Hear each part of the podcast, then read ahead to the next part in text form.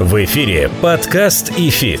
Первый образовательный подкаст о том, как в мире финансов научиться теории и применять ее на практике. У микрофона кандидат экономических наук, доцент ВАФТ Иран Хикс, преподаватель ИФИТ Олег Абелев, преподаватель ИФИТ, участник фондового рынка России с 1995 года Алан Зарасов и основатель ИФИТ, участник финансового рынка в России с 1992 года Алексей Примак. Друзья, всем здравствуйте, всем добрый день. Меня зовут Олег Кабелев, и мы снова с вами на волнах подкаста «Эфит», образовательно-финансового подкаста, где мы пытаемся, ну и не всегда успешно, но, по крайней мере, делаем попытки. Если бы у нас все было успешно, наверное, мы бы закончили свою миссию, но всегда есть о чем сказать и продолжить. Так вот, мы пытаемся иногда успешно, иногда не очень говорить о основных финансовых событиях, транслируя их для наших уважаемых слушателей, объясняя им то, что порой порой говорится слишком умным и мудреным языком. Либо на законодательном уровне, либо на уровне экспертном. Как говорится, экспертность – это хорошо, а еще лучше, когда ее можно простым языком рассказать вам, дорогие наши слушатели. Напоминаю вам, дорогие наши слушатели, что нас можно слушать на всех платформах и стримах. Отбивочка будет в конце выпуска, как обычно. Писать в нам в наш телеграм-канал idefisinstitute.ru наш сайт. Ну и, наконец, один собакафит.ру наша электронная почта. Пишите нам. Кстати говоря, за последнюю неделю к нам стали приходить вопросы от вас, дорогие друзья. Так что это прекрасно важно, обратная связь – это всегда хорошо. Я рад приветствовать в студии моего коллегу Алана Зарасова. Алан, привет. Привет. Ну что, Алан, давай к делу, давай. к теме выпуска. Сегодня мы будем говорить о буквально новости, которая, я бы сказал, довольно сильно взорвала информационное общественное пространство в финансовой сфере, а именно, когда 20 июля состоялась онлайн-презентация Банка России, на которой Михаил Мамута и заместитель председателя ЦБ Филипп Габуня обнародовали новые меры, по мнению ЦБ, которые должны сдержать повышенные риски, которые могут на себя брать инвесторы. Речь идет о том, что согласно предложенной концепции ЦБ. Скажу сразу, она пока еще не утверждена и силу закона не имеет. Это пока предлагается на обсуждение финансовым участникам рынка и профучастникам, прежде всего и бирже. Предлагается, согласно действующей классификации инвесторов на квалифицированных и неквалифицированных, запретить неквалифицированным инвесторам доступ к иностранным ценным бумагам. Причем здесь нет разделения на ценных бумаги дружественных государств, недружественных государств. Здесь просто пока речь идет о такой вот новаций, таком предложении со стороны Центрального банка. Ну, сразу хочется сказать, что это вызвало большую полемику, в частности, со стороны биржи СПБ, львиная доля комиссионных доходов которой как раз и получается от э, торговли на иностранных торговых площадках, в частности, на американских площадках, и вот с некоторого времени на гонконгской фондовой бирже. Кстати, мы с Аланом делали отдельный выпуск на тему биржи Гонконга. Посмотрите, если еще не послушали, послушайте, это довольно интересно. Так вот, э, естественно, биржа восприняла это предложение в штыки. Понятное дело, почему. Это прямое снижение доходов биржи, прежде всего, комиссионных. Которые так упали. Которые, да, которые так снизились на низкой волатильности. Поэтому после этого, помимо биржи, стали высказываться многие участники информационного информационного, общественного, экономического, финансового пространства, представителей брокеров и других профучастников на эту тему. Ну, вот мы решили, что, наверное, пришло время высказаться и нам с Аланом на эту тему. И поэтому я после своей длинной стартовой тирады все-таки передаю слово тебе, Алан, с вопросом. Как ты думаешь, какая, на твой взгляд, была мотивация ЦБ и зачем вообще все это надо?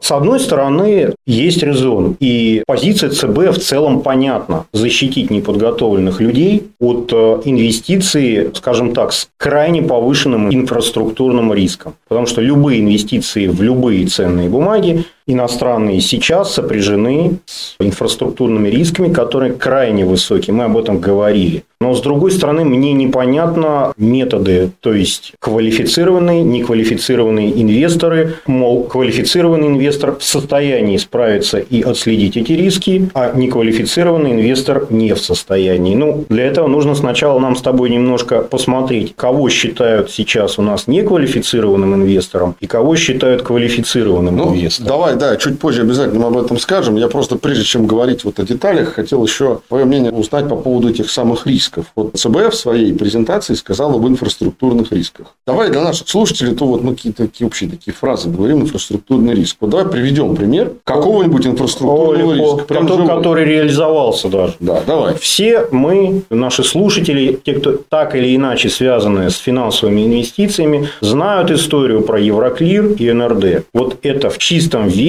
реализовавшийся инфраструктурный риск. Поскольку российские клиенты, инвесторы покупали западные акции через цепочку депозитариев. Они хранили свои акции, как они считали, в низовом депозитарии НРД, который хранил их акции в депозитарии Евроклир, который, в свою очередь, хранил там их в биржевом американском депозитарии. Вот такая матрешка. И стоило одному звену цепи разорваться, то есть между НРД и Евроклир фактически прекращены взаимоотношения, как сразу право владения, именно право владения, потому что владение подразумевает в любой момент право продажи этих акций. Оно нарушено. Вот в чистом виде реализовавшийся риск инфраструктуры рынка ценных бумаг. Ну, я бы еще добавил, наверное, что одновременно это еще и политический риск поскольку инфраструктура – это следствие Геополитика, да, да, совершенно верно. То, что годами в иной геополитической ситуации считалось супернадежным, в теперешней геополитической ситуации просто не работает. То есть, если я правильно понимаю, таким образом регулятор пытается, ну, скажем так, решить проблему, просто массово отсекая неквалифицированных инвесторов от таких историй, но тогда возникает вопрос, а разве квалифицированные инвесторы такому риску не подвержены? Вот, вот я поэтому говорю о критериях критериях квалификации. Может быть, это займет там пару минут времени, но я все-таки упомяну. Нет, конечно, конечно, давай. Есть четыре критерия квалификации на сегодняшний день, по которому инвестор может быть признан квалифицированным. Из них первый, и он основной, по которому, собственно, и происходит квалификация, это нужно обладать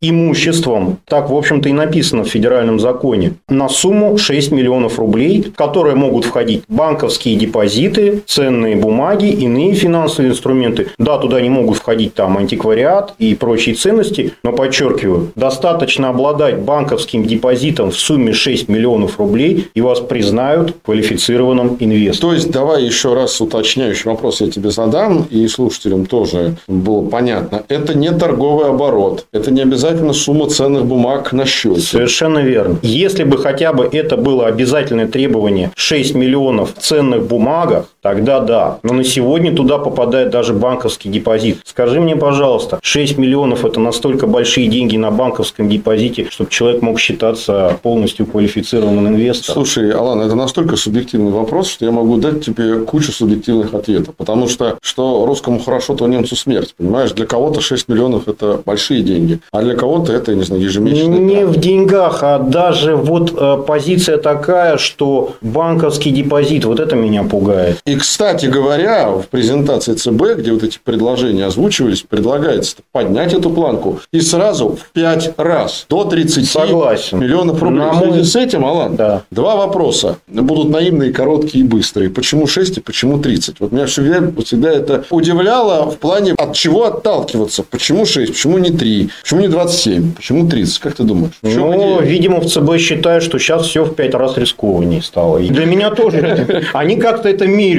понимаешь? Ну, вот в их понимании в 5 раз все стало рискованнее. В моем понимании сейчас стало все, я не знаю, в сотни, в тысячи раз рискованнее, если брать конкретные вещи. Ну, например, американский фондовый рынок и возможности российского клиента. Угу. Ну, как это вообще можно оценить разами? Слушай, а не отпугнет ли это, как ты думаешь, даже крупных инвесторов, пускай те, которые готовы по объему средств, по планки 30 миллионов пройти и стать инвесторами вообще от того, чтобы открывать счета, как ты думаешь? Ты знаешь, есть же, как сказать, такая шутка про Россию, что Россия страна непуганных, не будем говорить, да? Не самых умных людей. Да, поэтому я вот, к сожалению, не уверен, что сумма 30 миллионов насторожит э, людей. Уважаемый слушатель, мы никого не хотим обидеть, это фразеологизм, фигура да, речи, это... чтобы нас потом в каком-нибудь шовинизме не обидели. Не, говор... не дай бог, но мы же все-таки не на официальной трибуне, мы можем иногда и пошутить. Ну, тем не менее, да. Да, поэтому я тут думаю, что не в цифрах дело, а ЦБ пытается пытается делать правильные вещи, но у него, наверное, немножко все-таки не тот подход. Я так думаю, это мое личное мнение.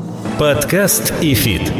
Тогда логичный вопрос, а какой, по твоему мнению, твой подход? А, я бы с чего начинал? Я бы сейчас не делил, во-первых, на дружественные и недружественные. Я бы сейчас не делил инвесторов на квалов и на неквалов. Это такой жаргон. Потому что я считаю, что и квалифицированный инвестор не в состоянии понять, когда вот этот инфраструктурный риск, он только-только начинает реализовываться. Потому что, например, в марте месяце был момент, когда еще что-то можно было сделать в ситуации с Евроклир и НРД. И я рискну предположить, что очень много и квалифицированных инвесторов не успели и не смогли и не сориентировались. Подожди, а что там можно было сделать? В марте первом, по-моему, с 3 марта объявил о санкциях Евроклир, там какой-то а был короткий, Клирстрим. Вот был короткий момент, буквально несколько дней, когда эти риски, они еще были, ну, там можно было подавать поручения, ну, кому-то они, по-моему, исполняли, кому-то нет. Вот что-то такое, понимаешь? И в этот момент человек, предполагается, что квалифицированный инвестор, он вроде как все это должен или заранее распознать, или вот в этот момент сориентироваться. Я просто считаю, что это невозможно ни для неквалифицированного, ни для квалифицированного. Ну, я понимаю, к чему ты клонишь, к тому, что, во-первых, а, знал бы прикуп, жил бы в Сочи, а во-вторых, неважно от э, того, какой твой статус, квалифицированный ты инвестор или неквалифицированный, есть так называемые черные лебеди в виде инфраструктурных рисков, которые могут да. э, посетить рынок любой момент и всех. Да. И тут э, академик э, Института экономики РАН и домохозяйка, они оказываются в равном положении. Я считаю, абсолютно равны. Что бы я делал? Да. Ну, я бы на самом деле, вот, кстати, на примере Санкт-Петербургской биржи и гонконгского рынка. Когда в июне вышла презентация, недвусмысленно было заявлено Санкт-Петербургской бирже, что мы будем использовать в качестве депозитариев, там какая-то такая фраза, ее можно поднять дословно, которые, в принципе, могут оказаться и недружественными. Ну, вот. кстати говоря, с тех пор, как мы записали эпизод про гонконгскую биржу, еще раз, дорогие слушатели, я всех отправляю к этому эпизоду, послушайте, если не слушали еще. Так вот, с тех пор депозитарий-то в ответах на вопросы на сайте биржи появился. Я прочитал да? там название длинное, это какой-то гонконгский депозитарий. Я не буду сейчас воспроизводить его название полностью, но он есть. Вопрос в его надежности и в том, не захочет ли он в один прекрасный день, проснувшись утром, менее, сказать, что он прекращает обслуживание. Тем не менее, нас предупредили недвусмысленно в июне, что, ну, если что, мы вас предупредили. С другой стороны, Алан, давай я немножко с тобой подискутирую. Когда ты выходишь на рынок, неважно, квалифицированный ты инвестор, неквалифицированный ты инвестор, ты так или иначе, мало того, что ты подписываешь там уведомления о рисках с брокером, там, с биржей и со всеми профучастниками, ты должен уведомление о рисках с самим собой подписать. Ну, мне думается. И ты должен примерно понимать, что ты вступаешь на достаточно рискованную историю. А есть риски разные, там, кредитные, валютные, операционные, инфраструктурные. Вот от таких рисков не застрахован никто и никогда. Поэтому ты изначально должен брать на себя такой риск. Поэтому мне очень удивительно слышать о том, что ну вот, как же так, значит, регулятор, биржа, тут 24 и 25 февраля обманули всех, никого никто не предупредил. По-моему, это чистой воды разговоры ни о чем, которые не базируются просто на понимании риска. Ну, я с тобой, в общем, с одной стороны соглашусь, да, но когда мы не говорим о том, что было 24-25, в тот момент геополитическая ситуация просто поменялась. Мы говорим о теперешней ситуации, когда Санкт-Петербургская биржа предлагает нам доступ на Гонконг. И что бы я делал на месте ЦБ, вместо того, чтобы заниматься квал не квал, и вот как-то так увеличивать и делить тому можно, этому нельзя, я бы на самом деле под микроскопом не рассматривал бы дружественные и недружественные юрисдикции, а под микроскопом рассматривал бы дружественные или недружественные депозитарии, да, и вот эта вся система. Если Санкт-Петербургская биржа предлагает нам торговать гонконгскими акциями, в том числе не квалом, то пусть вот этот Санкт-Петербургский депозитарий низовой, он и откроет непосредственно доступ непосредственно на депозитарий гонконгской биржи, меняя вот эти все матрешки и цепочки прямо напрямую. И вот тогда, если ЦБ будет заниматься вот этими вещами, да, это и будет реальная, скажем так, забота об инвесторах, как квалифицированных, так и неквалифицированных. Потому что то, что мы видим сейчас, я повторюсь, это не решение проблемы. Человек с 30 даже миллионами рублей не в состоянии будет отследить то, что может произойти. И уже происходило. Мне вообще кажется, что что э, наличие какой-то вообще суммы средств как фактора принадлежности к квалификации немножко странно. Я могу получить наследство. Ну, там есть... Я могу получить на, на самом деле, дарение что-то. Я да, вообще могу не да. быть человеком с экономическим образованием, иметь на счету 30 миллионов рублей. Олег. И что, я теперь квалифицированный инвестор? Справедливости ради, кроме этого основного критерия, который чаще всего используется, есть еще три критерия. Вот. И там есть пункты, которые позволяют на основании опыта, допустим, мы с тобой по своей квалификации однозначно можем претендовать на звание квал-инвестора, потому что мы с тобой много лет работаем в профучастнике. Это с точки зрения ЦБ тоже предполагает статус квалифицированного инвестора. Но при этом мы не обязательно должны иметь на счете 30 да, миллионов можно рублей. либо так квалифицироваться под сумме, либо да, по вот, опыту и образованию. Да, уважаемые слушатели, тут очень важно ставить союз или, а не и. Или, да, либо вот, то, либо да. другое. То есть здесь вариативность выбора условий. Если бы было и, это было бы круче. А может центральный банк подумает, берет две буквы и сразу резко может быть, сократит. Может быть, это было бы более логично, чтобы к требованию капитала добавить еще требования опыта и образования. Может тогда вообще не останется квал-инвесторов, если все критерии соединить и поставить между ними и. Я бы занимался не ранжированием инвесторов, а ага. а я бы занимался биржами и депозитариями. Подкаст и фит. Смотри, еще одна важная история, которая тоже непосредственно вытекает из статуса квалифицированных и неквалифицированных инвесторов. Кстати, ты вот сказал по поводу того, что выход на Гонконг пока доступен неквалифицированным инвесторам. Пока доступен, ключевое пока, слово пока, да. потому что, исходя из предложений ЦБ, если они в таком виде, в каком они 20 июля были обнародованы, будут приняты, то никакие неквалифицированные на инвесторы деле, в Гонконг На не самом деле, как я понял, ЦБ разослал письма брокерам с настоятельной просьбой, не запретом, а просьбой. Рекомендации. Рекомендации, да. Запретить доступ на уровне программно. На уровне приложений запретить никвалом знаешь, иностранные. Кстати, без называния имен брокеров, я с разными брокерами за это время пообщался. И ты знаешь, э, у нас же как в России часто рекомендации регулятора вроде как рекомендация, но для многих ну, да, да, я именно об этом. Но в частных беседах представители 5-6 брокеров сказали, что они не собираются закрывать доступ всем никвалам к иностранным бумагам. И брокеров понять можно, потому что это тоже там, достаточно большая ну, доля их дохода. Тогда отключим газ. Я думаю, что... Как в фильме. Да, ладно. Я думаю, что на самом деле, так, если уже говорить серьезно, кроме шуток, скорее всего, наверное, эти предложения будут претерпевать некоторые изменения. Во-первых, свою позицию еще не высказали НРО, прежде всего, саморегулируемые организации в лице Науфор. Минфин да. свою позицию высказал. Минфин высказал позицию, кстати сказать, она идет в разрез с позицией ЦБ, да. но это причем не новость. Резко, причем резко идет. Мне иногда вообще кажется, что, в принципе, если ЦБ говорит А, то Минфин любит говорить да, Б. Особенно это последние 4 месяца, вот это прямо какая-то корида. Особенно это, кстати, было хорошо проявлено на истории с дивидендами «Газпрома», которую мы с тобой обсуждали. Да, да. Минфин был за не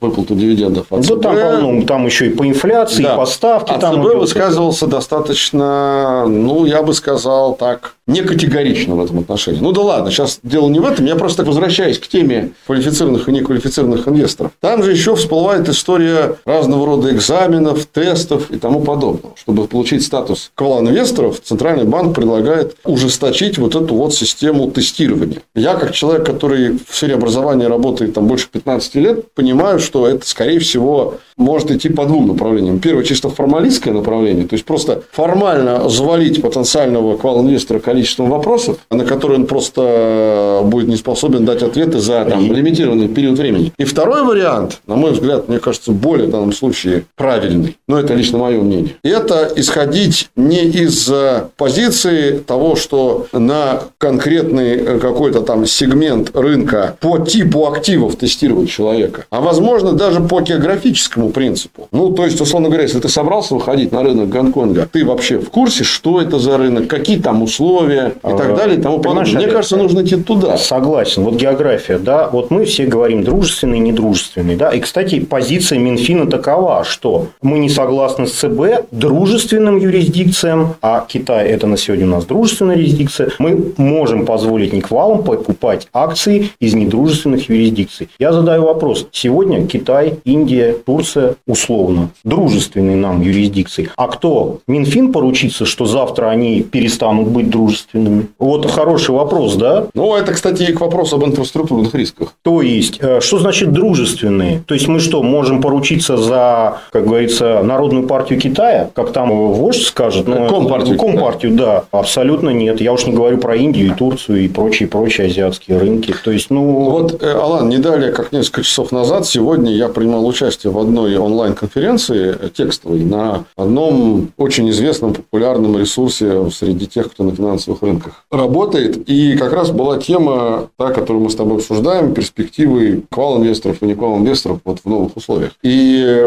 я высказывал там как раз точку зрения того, что отталкиваться надо не от юрисдикции, а от актива, от эмитента. Потому что юрисдикции могут меняться. Эмитент может делать домицеляцию, редомицеляцию, смену юрисдикции. Здесь гора не идет к Магомету, то Магомед идет к горе. А кто сказал, что все эмитенты навеки вечные привязаны к конкретным юрисдикциям? У нас есть много случаев и в России, когда компании меняли юрисдикцию по тем или иным причинам, по экономическим, по политическим. Поэтому, если уж очень хочет компания привлекать капитал с рынка, она может изменить юрисдикцию так, чтобы это было удобно ее инвесторам и ей самой. Ну, у нас на рынке есть э, наши компании, которые мы все знаем, которые работают в России, при этом они формально являются, не являются российскими компаниями. Абсолютно. Поэтому, на мой взгляд, ты говоришь, я с тобой согласен в отношении того, что поручиться за то, что сегодня юрисдикция дружественная, а завтра недружественная нельзя. Я предлагаю перейти от критерия юрисдикции к критерию эмитента. Потому что эмитент может быть в какой угодно юрисдикции, по большому счету. Вот, наверное, юрисдикция эмитента – это гораздо более важная история, чем юрисдикция страны. Как ты считаешь?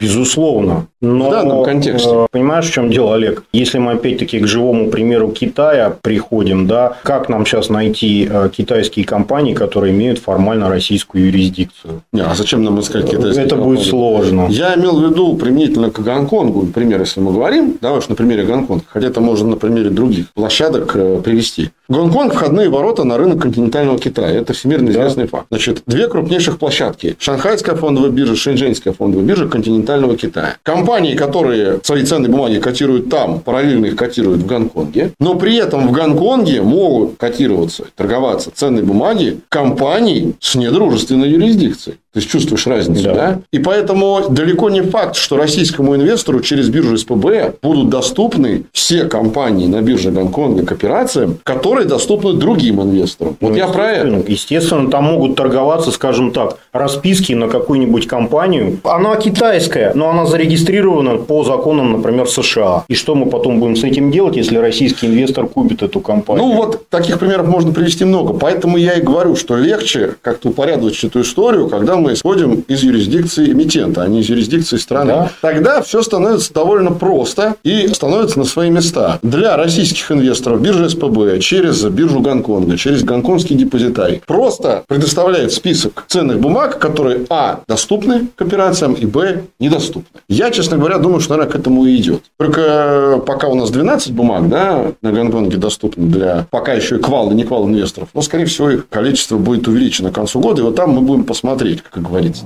Подкаст и фит. Давай мы вернемся к теме квалов и не квалов. Я хотел бы все-таки твою вообще услышать позицию по поводу вот этих всяких тестирований по разным типам активов, рынка. Вообще, а... твое отношение к этому. Я, надо, я, я, надо. я проглядывал какую-то программку, мне в свое время мой брокер для чего-то прислал, какие-то вопросы. Я сейчас не помню, может быть, сейчас в связи с тем, что произошло, эти вопросы поменялись. Но сейчас вот прокручивая в памяти, честное слово, эти вопросы, они абсолютно не предполагают знания, что такое такое депозитарная инфраструктура, из чего она на практике состоит, как на практике реализуется право владения и получения дохода по иностранным ценным бумагам. И сдав эти тесты и получив звание и пройдя по 6 миллионов по критерию, абсолютно человек может быть, ну, прости меня, нулевым в этом сложнейшем и важнейшем вот на сегодняшний момент вопросе. А я хочу нашим слушателям сказать, что мое мнение таково, что на сегодня рыночные риски не имеют такого значения, как инфраструктурный. На сегодня рыночный риск – это гораздо менее опасный риск, чем инфраструктурный. Потому что рыночный риск – это риск обесценения цены вашего имущества. И, строго говоря, он возвратный. Вы можете сидеть 10-20 лет, и в итоге цена все равно вернется к вашей цене. А если вы потеряли ценную бумагу, потому что ее не так, как надо, учитывали, и ваши права юридически нарушены, вы не вернете ничего. Не знаю, что Алан сейчас пришло в голову. У нас же ЦБ мегарегулятор, да, он регулирует всех участников финрынка практически. За исключением там аудиторских компаний, которые Минфину подчинены.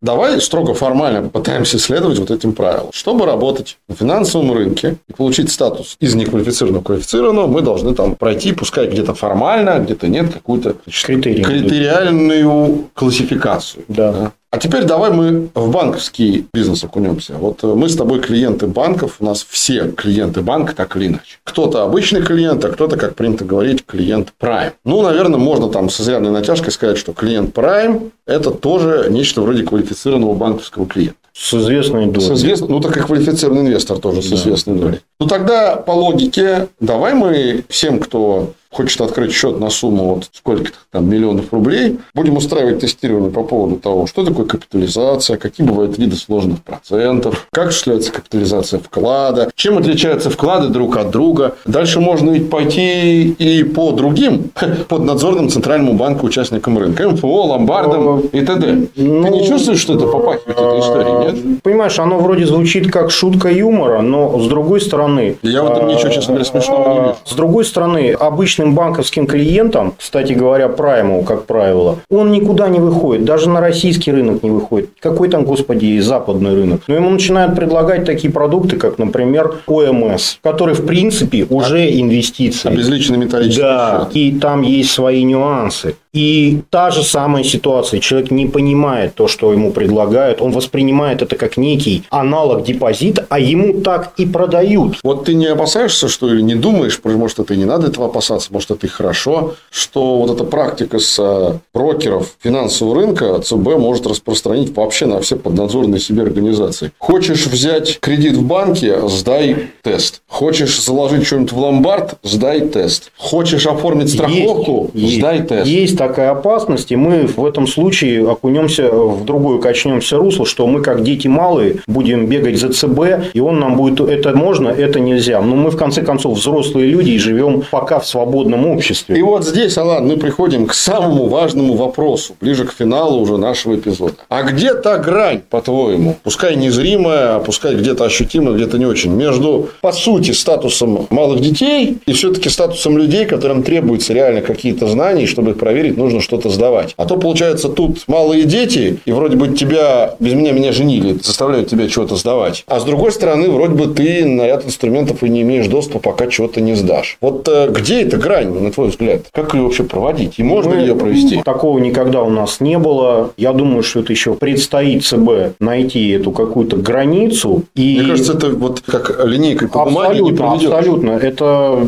очень сложно. Вот сейчас у меня нет готового рецепта и решения, как, с одной стороны, не сделать из абсолютно взрослых ответственных людей как бы мамкиных детей, а с другой стороны, не зарегулировать все к чертовой матери так, что ничего нельзя без того, чтобы куда-то не пойти экзамен. Ну, если бы ты эту грань умел провести и знал, ты был в ЦБ. Там сейчас, э, я думаю, люди головы ломают, я не позавидую им. Но, тем не менее, то, что нам предложили, на мой взгляд, слишком просто и в этой ситуации не решает проблему, к сожалению. Ну вот, э, завершая, наверное, я бы все-таки сосредоточился прежде всего на двух моментах, когда мы говорим о теме квалифицированных и неквалифицированных инвесторов. Первое – это вот это вот отделение человека по уровню его квалификации не денежной, да, а некой иной, как грани между квалификацией и неквалификацией. Да? Потому что всем очевидно и понятно, что оперировать только суммой на счетах в банках, ну, наверное, странно. Присвоение тем, тем более после того, что произошло.